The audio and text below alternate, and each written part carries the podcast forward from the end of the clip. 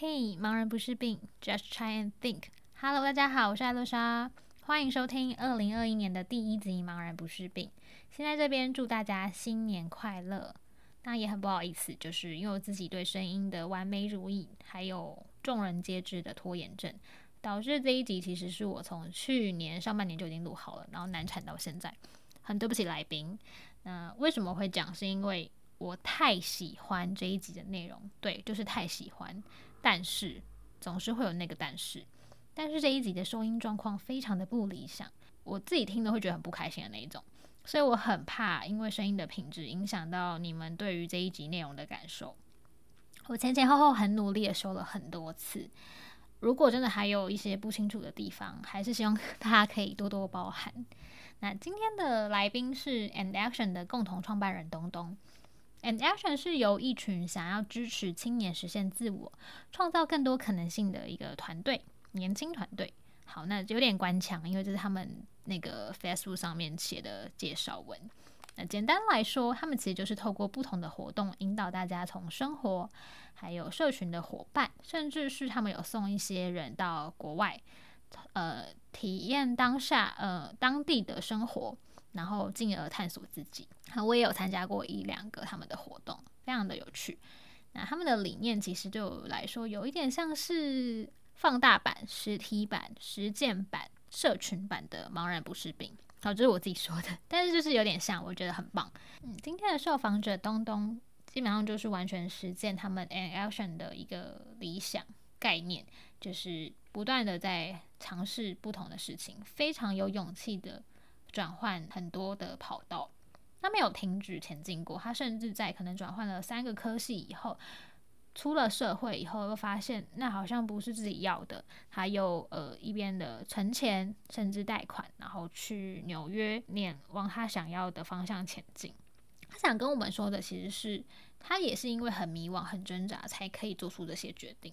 所以，茫然也是一件值得骄傲的事情。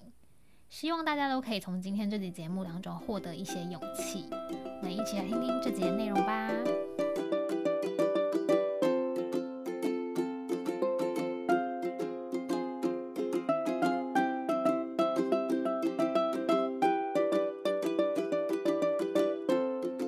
主题是什么啊？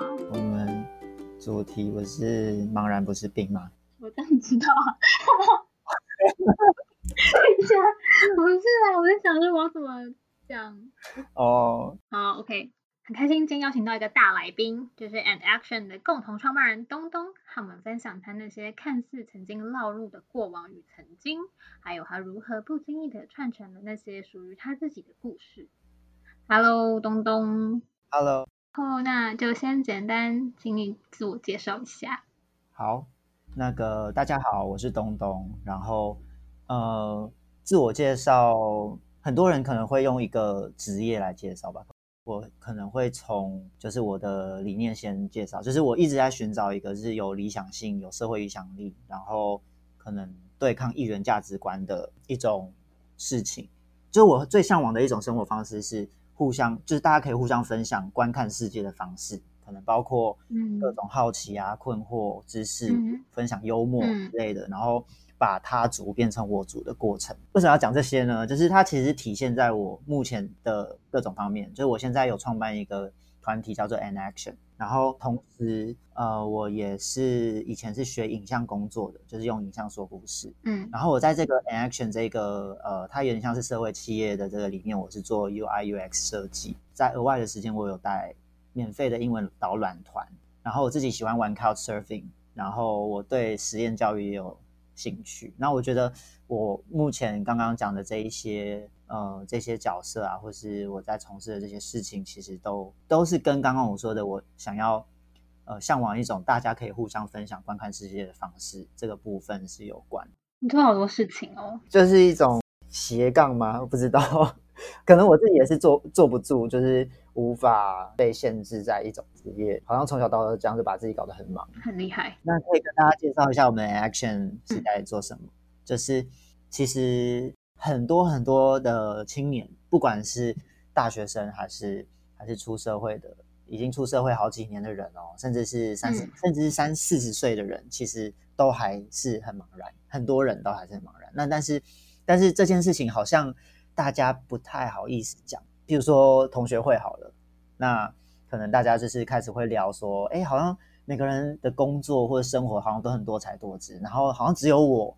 不知道，还不知道方向，都已经毕业不知道几年了，然后就会觉得，嗯，不太好意思说。但是这件事情其实是很多人都共有的一个痛点，只是大家都不说。嗯，所以我们 Action 希望可以创造一个场域，然后让大家就是到了这个空间里面，大家就不要想那么多，可以互相的分享彼此的困惑，甚至是。如果我是有一些，就是我听到你的困惑，我可能可以给你建议；你听到我的困惑，你可以给我建议。呃，透过办一些活动，甚至是上一些课程，然后让大家可以放下包袱的探索自己，一起来探索世界。这样。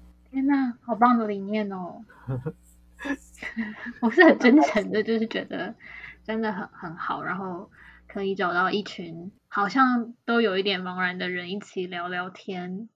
一起讨论一下看待社会、看待自己、看待世界的想法。嗯，对啊，真的是希望可以帮助到一些青年这样子。好，我听完这些，就是相信你应该以前也是有感到茫然的时候。哦，其实非常。那你第一次发现你自己感到茫然的时候是什么时候啊？我觉得其实我是一直以来都想很多人，所以其实还蛮早的。我甚至可能高中的时候就就觉得还蛮茫然的。那 高中哎、欸，对，因为。其实我觉得有点像是在体那，在我我们那个年代，可能我们就是 跟你们高中的时候，就是体制内教育来讲啊，那个路很狭窄。我相信可能很多人也会，就是好像是你到高中的时候，你就要立刻被迫选选一个类组嘛，嗯，然后选了类组之后，你接下来就是努力的考上好大学，然后那个考上的那些大学的科系，就是要在你之前随便选的那个类组之内，类似像这样子。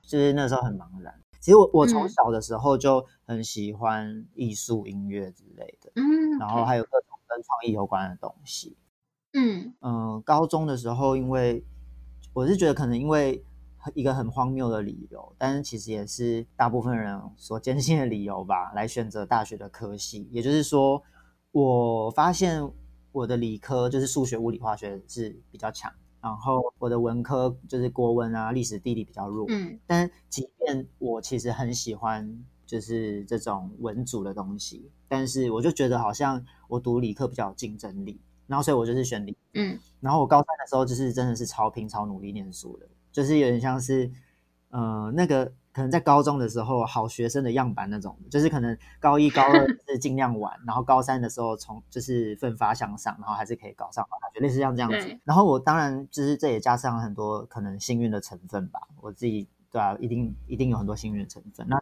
呃，很幸运的考上了我那时候的第一志愿，就台大化工系。嗯，没有想到就是念了一年多我就后悔，就我发现这是一个完全不适合我的学门，就是我可能我我觉得我是适合那种。跟创意有关的，然后可能跟思考或者是与人沟通有关的。但是化学工程系它是工，就是化学工程师。那工程师他就不是跟创意有关的东西，他是要非常的精细精准，然后嗯，要很严谨的那一种这种个性，那就非常不适合我。嗯、所以，我那时候大概念到那，就是大一已经念完了，念到大二上学期，我就觉得天哪，怎么办？我现在。就是我还要再念，继续念三年吗？还是我现在赶快趁现在才念一年多，赶快换？嗯、对对对，换一个科系啊什么的。但是我那时候其实对自己的，就是对这个世界想象还非常的少，我也不知道要怎么办。我可能就是依照一点点的嗯引导吧。呃，因为我自己知道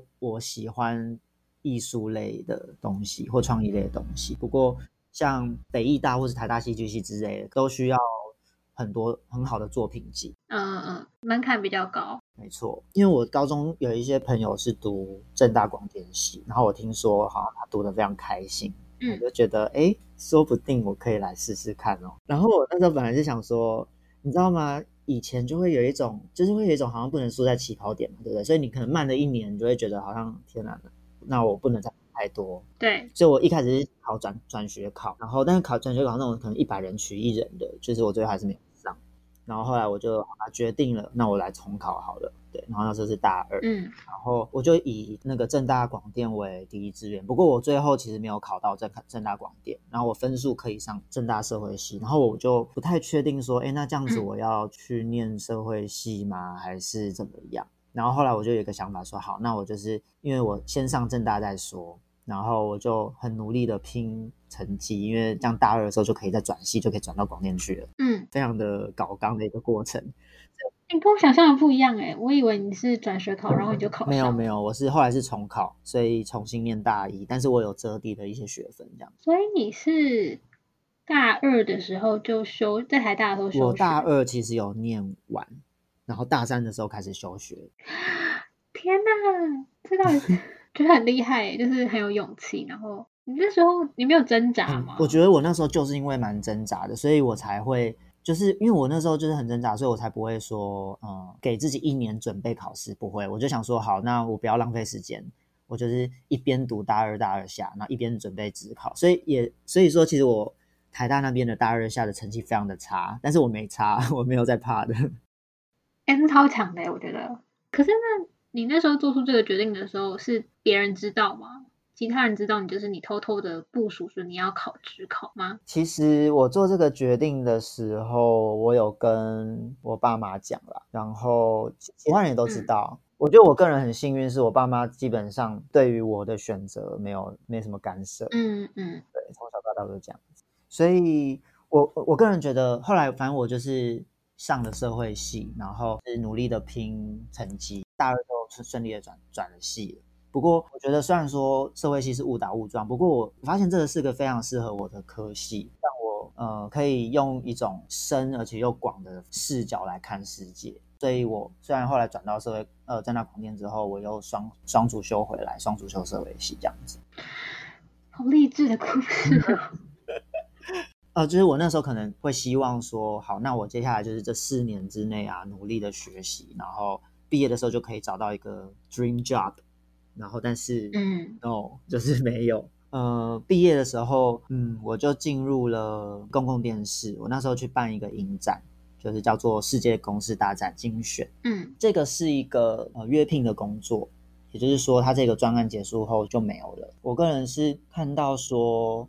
第一个，这个世界公司大展精选，它接近我的理念嘛，因为它就等于是从全世界的公共电视的当年的节目中挑选出片子，嗯，然后来台湾做免费的播放，然后我觉得很好，就是它可以让让全世界的人彼此知道彼此的故事，而且公共电视本身又是一个它没有一个商业的干预在里面，所以它可以更它在。创作上会更加自由，嗯嗯，但是我觉得我还是想要创作。之前我念广电系，我希望，嗯，我希望我可以变成一个影像创作者。不过基本上整个这个业界是非常的师徒制的，就是人际关系要很好，然后拍片的过程中有很多的各种东西要协调，然后我觉得，嗯，好像也不太适合我这样子。你的有兴趣的影像创作是什么？哦，譬如说拍片，那拍片你你想要的角色是什么啊？我对编剧是非常有兴趣，不过编剧基本上是很饿，就是饿不死，但是很饿的一个工作。好，对啊，导演也可以，不过我我觉得我可能没有那么多的怎么样导演的天分吧，所以我就觉得，嗯、那我但是我我还是很想要说故事啊，要怎么办？嗯，我在世界公司达人精选的这一个呃工作中，我发现，哎，就是我接触到一些。设计的，就是设计的东西，因为像我们要企划这个案子，就要跟就是需要有影像主视觉的设计，嗯嗯，然后我也参与了一些，我觉得非常有趣，所以这个专案结束之后，我就进入了设计公司，呃，我是进入了那个品牌设计公司，然后在呃一年之内，我觉得嗯，好棒哦，我真的好喜欢这件事情，好像第一次有一种好像没那么茫然的感觉。但是我发现，大部分的假设我要做这个东东西的话，很多人都是本科系毕业的，就是那我自己不是啊，所以我就觉得，我如果要做设计的话，我必须要继续进修。然后我知道自己其实是算有蛮好的美感底子，但没有经过专业的训练，所以我就想要去看看念念书。我刚好就是有一个机会去纽约念品牌设计，因为其实纽约这个地方，其实我也是在想说我要去哪一年。那纽约这个地方，它刚好是很多很多的各式各样的品牌的 headquarters 都在纽约，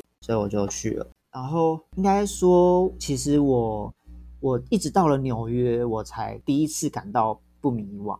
我刚出社会的时候，其实我是我人生中最焦虑的时候，原因是因为我那时候一直我想要找到一个 dream job，但是这样才叫做是才叫做可能成功。不过我一直都没有找到所谓的 dream job，嗯。那这样子的话，是不是代表我以前花的时间都白费了呢？或者是觉得我是不是会不会一事无成呢之类？就是我有很多很多的框架，嗯，然后我会觉得说，那这样别人会怎么看我呢？殊不知，其实根本没有人会在意我到底是谁。但是我到纽约之后，我就不迷惘了，是因为我找到 dream job 吗？其实也不是，然后只是说，因为我在纽约的这两年有很多很多的体验，让我的心态改变。我会觉得，我现在我因为纽约这个经验，我现在回来台湾已经快要三年，当然也会有困难的时候，也会有挫折的时候。不过我相较于我去纽纽约前，我觉得我现在心，我现在是非常的就比较有自信吧，然后比较就很开心。嗯嗯嗯，你要去纽约之前，你是非常非常坚定，就是你要出国念书吗？应该这样讲，我那个时候因为其实很焦虑嘛，对不对？就会觉得说我一直都很茫然，嗯、然后都已经几岁了，我还这么茫然，就是怎么办？我觉得有点像是那个叫什么，就是如果大家有看杨德昌的一部电影叫做《青梅竹马》，或者是英文叫做《Taipei Story》，嗯，里面就有一个故事是哦，那是一个那是蔡琴跟侯孝贤主演的，对。呃，大概简介一下这个故事，就是蔡琴和侯侯孝贤他们在片中是男女朋友，然后他们说好要结婚，然后他们也有一个机会，就是侯孝贤可以去美国工作，然后蔡琴就可以跟他一起去。他们一直在期待着结婚，然后期待着去美国工作。他们都会觉得好像结婚了以后，嗯、好像是，哎，这好像爆雷了，对不对？没关系，这很久的电影。可以，这样他们会觉得说，结婚了以后，一切就会变成幸福快乐的日子。然后，或者是去了美国之后，哎、嗯，那哇，这个工作就会很顺利啊，就可以赚钱，然后就成功了。就是我那个时候其实也会有这样子的想象，就好像说我在台湾这么的焦虑，好，那我就是出国，然后它会是一个，我就期待说这是一个崭新的开始，这样。嗯，那当然。我觉得现实生活就像那一部片导演想要跟大家讲的一样，也就是那时候侯孝贤说、嗯：“你一直觉得说，好像你现在在这边，你去了那边是东西事情就会变得更好，或者是你结婚了，或者是你出国了，事情就会变得更好。其实那都只是一个假象，你都一直觉得说未来会更好，但是是因为你。”一直不满足于现实，嗯，对。然后我觉得有一句话说得很好，就是未来一直都是以当下的形式在发生的。对对，所以我觉得为什么我去完纽约之后，我现在回来，然后每天蛮开心，是因为其实我还蛮享受于分每秒的，就每个当下这样子。嗯，好感人哦。所以，可是你，嗯、呃，你刚刚说就是去纽约之后，你第一次感到不那么茫然，但是是从一开始一到纽约就是吗？还是？到底有什么事情让你影响了你？对，我觉得这很关键。第一，其实比较多的并不是因为我在纽约的这个呃学校里面学到什么，比较多的是就是在纽约的生活。嗯，我去纽约两年嘛，一开始去的话就很像是大部分的人。出国旅游一样，就会觉得，哎，好像外国好多很多东西都好棒，就觉得这是一个很先进的地方啊，然后很多好吃的东西，然后以前看电影会看到的东西，哎，现在都在眼前哎，这样子。不过，毕竟我是去当一个留学生嘛，那留学留学生的心态就跟观光客不一样，所以马上就会面临到各种，呃，你会看到这个城市不好的一面。嗯，我那个时候。马上就进入一个越来越混，就是越来越有点像看山不是山的这样子的境界，就觉得天啊，这是什么鬼地方？嗯，什么 New York is the best world, the best place in the world？我都觉得他们每个纽约人都很自大，就是人民是很粗鲁啊，就是假设你挡到他们一点点路，他们就会恶狠狠的回头瞪你一下，他们在街上也会就是撞撞到你之后还会骂你，就说走路不看路啊。这样子，就是你会想象不到啊，为什么这不是纽约吗？但是其实真的是这样，就是他们很多专业素养也是很很不专业。举例来说，就是很多电信啊，或者是各种水电啊、坏掉了，或者是账单记错了，一堆这种出错的东西，然后你要一直去跟他线上客服去 argue，然后他们又一直踢皮球，到最后你就是一定要很凶、很凶、很凶，然后想尽了各种方法去跟他吵架，然后最后才会解决事情。然后很多东西都这样，譬如说很多学校的那个工作人员也是啊，就是我我后来因为有要实习，去一个地方实习，那就要申请可以实习的一个文件。那个实习文件是大概是要嗯、三个礼拜才会好，然后三个礼拜过后，我就觉得为什么他都没有通知我要去领取，这样我才可以盖那个另外一个章。嗯，对，然后我就去问啊，然后他就说你你收到 email 了吗？然后我就说我没有收到 email，他说那你没有收到 email，你来这边干嘛？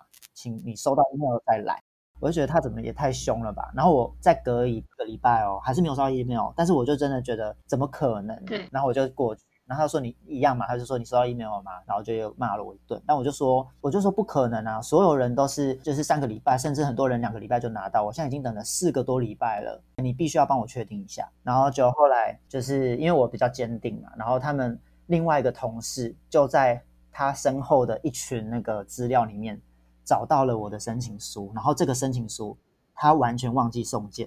然后我那时候整个超火大的，因为。他要等三个礼拜嘛，然后你完全没有送件，就表示你现在才送的话，我要再多等三个礼拜，我就少工作三个礼拜了。对。然后因为我是半工半读的，所以这样就是也会影响到我的经济。但不管怎么样，他一点认错都没有哦。他就说：“哦，这样子哦，好吧，那你三个礼拜后再来。”他完全没有跟我说：“哦，不好意思，或对不起，或什么都没有讲。嗯”嗯嗯。然后就、呃、一整一股火这个上来这样子。那。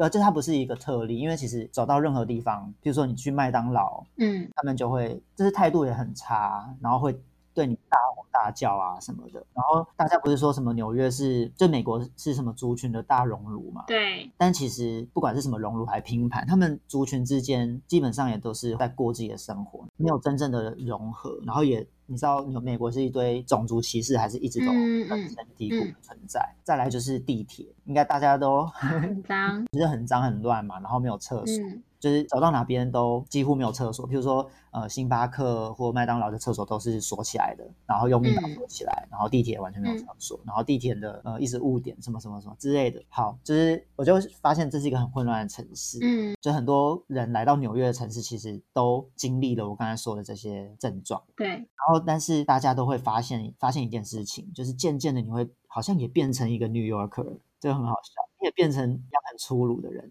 然后没有什么专业素养的人，但是 New Yorker 有个特点，就是每个人都非常的自我感觉良好，所以后面我发现我也变成那样子。就是有一句话说，If you don't like New York City, she's going to beat you up until you like it。就是说，如果你不喜欢纽约，嗯、好，那接下来纽约它就是会一直一直打你，一直打你，直到你喜欢它，直到你喜欢它。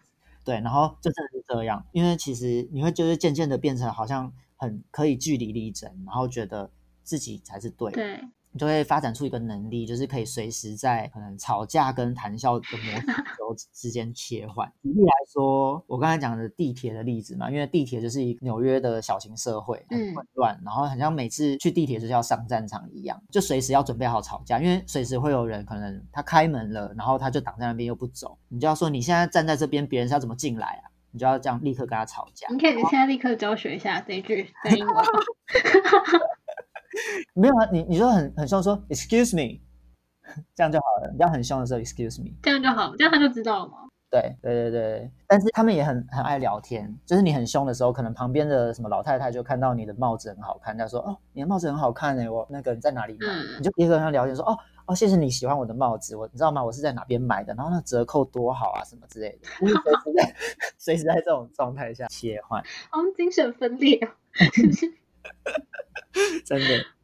OK。对啊，我觉得刚刚我讲的这个经验啊，其实嗯，它跟、嗯、跟茫然这件事很有关系。好，大家我就来讲一下，有可能会觉得说，哎，这到底跟茫然有什么关系？对，所以大家已经忘记我们现在什么节目了。好，就是我觉得我以前会很茫然，是因为我有三个态度，我觉得是需要被改变。嗯，第一个是我用一种完美主义的心态来看待人生，看待自己的人生，就我希望我人生是完美。嗯，第二个是，呃，我以为存在着一种身份，成为这个身份之后，就可以达到一个 fulfilling life，就是令人满意的人生。然后第三个就是包袱太大，就是很在意别人怎么看我自己。以纽约的这个经验来说，它是一个这么这么混乱的不完美的都市。不过每个人都可以活出完全不一样的，而且是自己觉得很精彩的人生。他们每个人都非常的有自信，这样就是好像哇，原来活出自己有这么样这么多种不同的方式。像有我在那边有认认识一些是艺术家，然后有一些是学者，有一些是甚至是底层的人，但是他们会很多街头艺人。就是在那边，其实没有没有人管你，然后每个人要做什么都是行，所以渐渐的就好像说，你就自己想做什么就去做什么就好了。嗯，人生根本就距离完美是差了十万八千里远。嗯，刚刚我说的就第二个就是，嗯，以为说存在一种身份，然后我们只要成为这个身份之后，就达到了那种令人满意的人生。但是其实这种身份是不存在的，因为。生命是由日常生活中的每一件的平凡小事所组成的。我在纽约其实也是这样子，就是虽然我很忙着工作跟上课，我那时候半工半读，然后但是因为纽约的餐厅很贵，所以我还是尽量的可以自己煮饭。我就渐渐的学会煮饭啊，然后我发现，哎，原来在煮饭的过程中有很多的乐，很多的乐趣。就是在外面很累嘛，所以我在我就会开始。懂得一些生活情调，就比如说你再怎么忙，纽约人还是要办一些 party。天气好的时候，你就要去草地上野餐，就约朋友一起去野餐，甚至是自己去草地上坐着看书之类的。就是很多这种生活小事，很多很多的平凡小事，它就是拼拼凑凑，就是组成了你完整的一个人生。所以人生其实不存在一种 fulfilling work，并不是说你要找到这个工作，你就你就。啊、哦，不茫然的，其实不是这样子。嗯，我会茫然的，还有第三个原因是包袱很大嘛，然后很在意别人怎么看我自己。但是在纽约，其实你会因为任何的理由而被任何人讨厌。你你也知道，就是你很容易惹到别人，或者是别人也很容易惹到你。所以，嗯，我我就觉得好像，哎，我发现有一个座右铭，就是被被讨厌的理由永远太多了，那就来讨厌吧。那你就来讨厌我啊，又不会怎样之类的。我以前就很害怕别人讨被别人讨厌，或是被别人 judge。嗯，后来就觉得又没差，我就做自己就好了。这是一种，就是你要怎么样放下这个包袱。第一种，嗯，但是其实也很难，因为没有人真正可以完全不在意任何人的想法，对不对？对，嗯，我是因为我在纽约就很幸运的有交到一些非常非常好的朋友。嗯，我就是假设要给一些茫然的人建议的话。我会建议说，其实还有另外一种方式，就是你身身边的人可能假设都给你很大的压力，好了，那你为什么就不去建立自己所想要的共鸣圈？我有听说听过一种说法，嗯、就是呃，说 You are the average of your friends，啊、嗯，就是意思是说你是你亲密的这些朋友里面。你永远是最平均的那一个，最中间的那一个。嗯，对，就是比如说，假设有些朋友他是呃很激进的，然后有些人是很保守的，那你会是中间的。嗯，那所以为了要对，为了你要去建立起自己的舒适圈、共鸣圈的话，那你就要去交某一类的朋友。比如说，假设你一直觉得。啊，我我就是想要走艺术嘛，对不对？那你也知道，走艺术的话，可能不一定那么会赚，就是可以赚那么多钱。那假设你的朋友全部都是那种年薪上百万，或者是全部都是比较精英道路的人来讲，那你就会给自己很多压力。嗯。那你为什么不就去多交一些也是艺术家的朋友？那我觉得这可能也是一种可以让自己放下包袱的一个方式。嗯，但是可能有一些人他就觉得，为什么我们要这么庸庸碌碌、这么积极的做事情，对不对？有些人他可能就很 back，甚至还有很多那种嬉皮，他们就是觉得，好，我就用我的步调 来生活。但是这这其实没有什么不对。嗯，对，没没有什么不好。如果他们喜欢，这是他们喜欢的生活方式。对对对对对，所以我觉得很重要的是你要找到自己。最最适合你的生活方式是什么？嗯，OK，所以你刚刚讲了三个，你觉得你之所以会茫然的原因，对，然后这些原因都在你去了纽约以后，慢慢的被打破了，是对，呃，就是我最近有一个体悟啊，嗯，虽然就是很多人都可能很茫然，就觉得我想赶快摆脱茫然，但是我是觉得其实茫然也可以是一件值得骄傲的事情，嗯，因为其实你会茫然，就以我自己的经验来讲。我刚才说我会茫然，可能是因为就是上面三种原因嘛。嗯，这三种原因其实也是有好的一面，就是它代表我其实是很认认真看待自己的人生的，然后可能是有有上进心的。我觉得假设，呃，某个人现在很茫然，就是至少他他是认真看待自己的生命，然后有上进心。我觉得这点都还蛮值得肯定的。嗯，就是有在思考自己的归属的感觉。对对对对对对对。然后只是说他就是这个心态需要做改变。因为才可以脱离这种很茫然的状态。因为假设你要找一个完美的状态，其实你就永远找不到。我是想要举另外一个电影的例子，《Boyhood》或者是《年少时代》。嗯，然后这部电影呢，我可能又要爆雷了。这部电影里面有一个主角的妈妈，嗯，她是早婚，很早就有小孩，然后所以经济上啊是非常非常辛苦的。但是她很奋发向上，她是一边照顾小孩，一边努力的念书，然后最后考上了，我忘记是考上大学还考上研究所，反正他后来小孩子还小的时候，他就开始当起了学生，后来成功的毕业了，然后当上了教授，开始有一点钱了，虽然经济上还是继续很辛苦。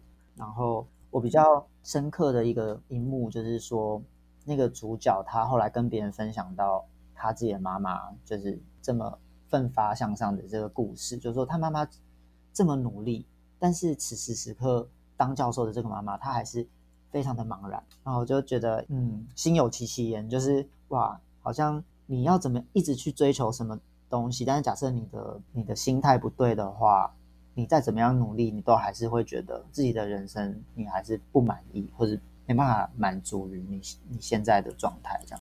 其实，其实那可能不不一定是我们内心真的想要的吧。嗯，就是即便你今天做了很多努力，可能念了很多的书，然后考上很好的学校，你以为这是你要的，可是其实可能不是。对，我觉得它就是一个关键问题，就是对自己的了解不够。嗯嗯嗯。所以这可能也是可能打个广告，就是我们 Action 也希望大家可以探索自己。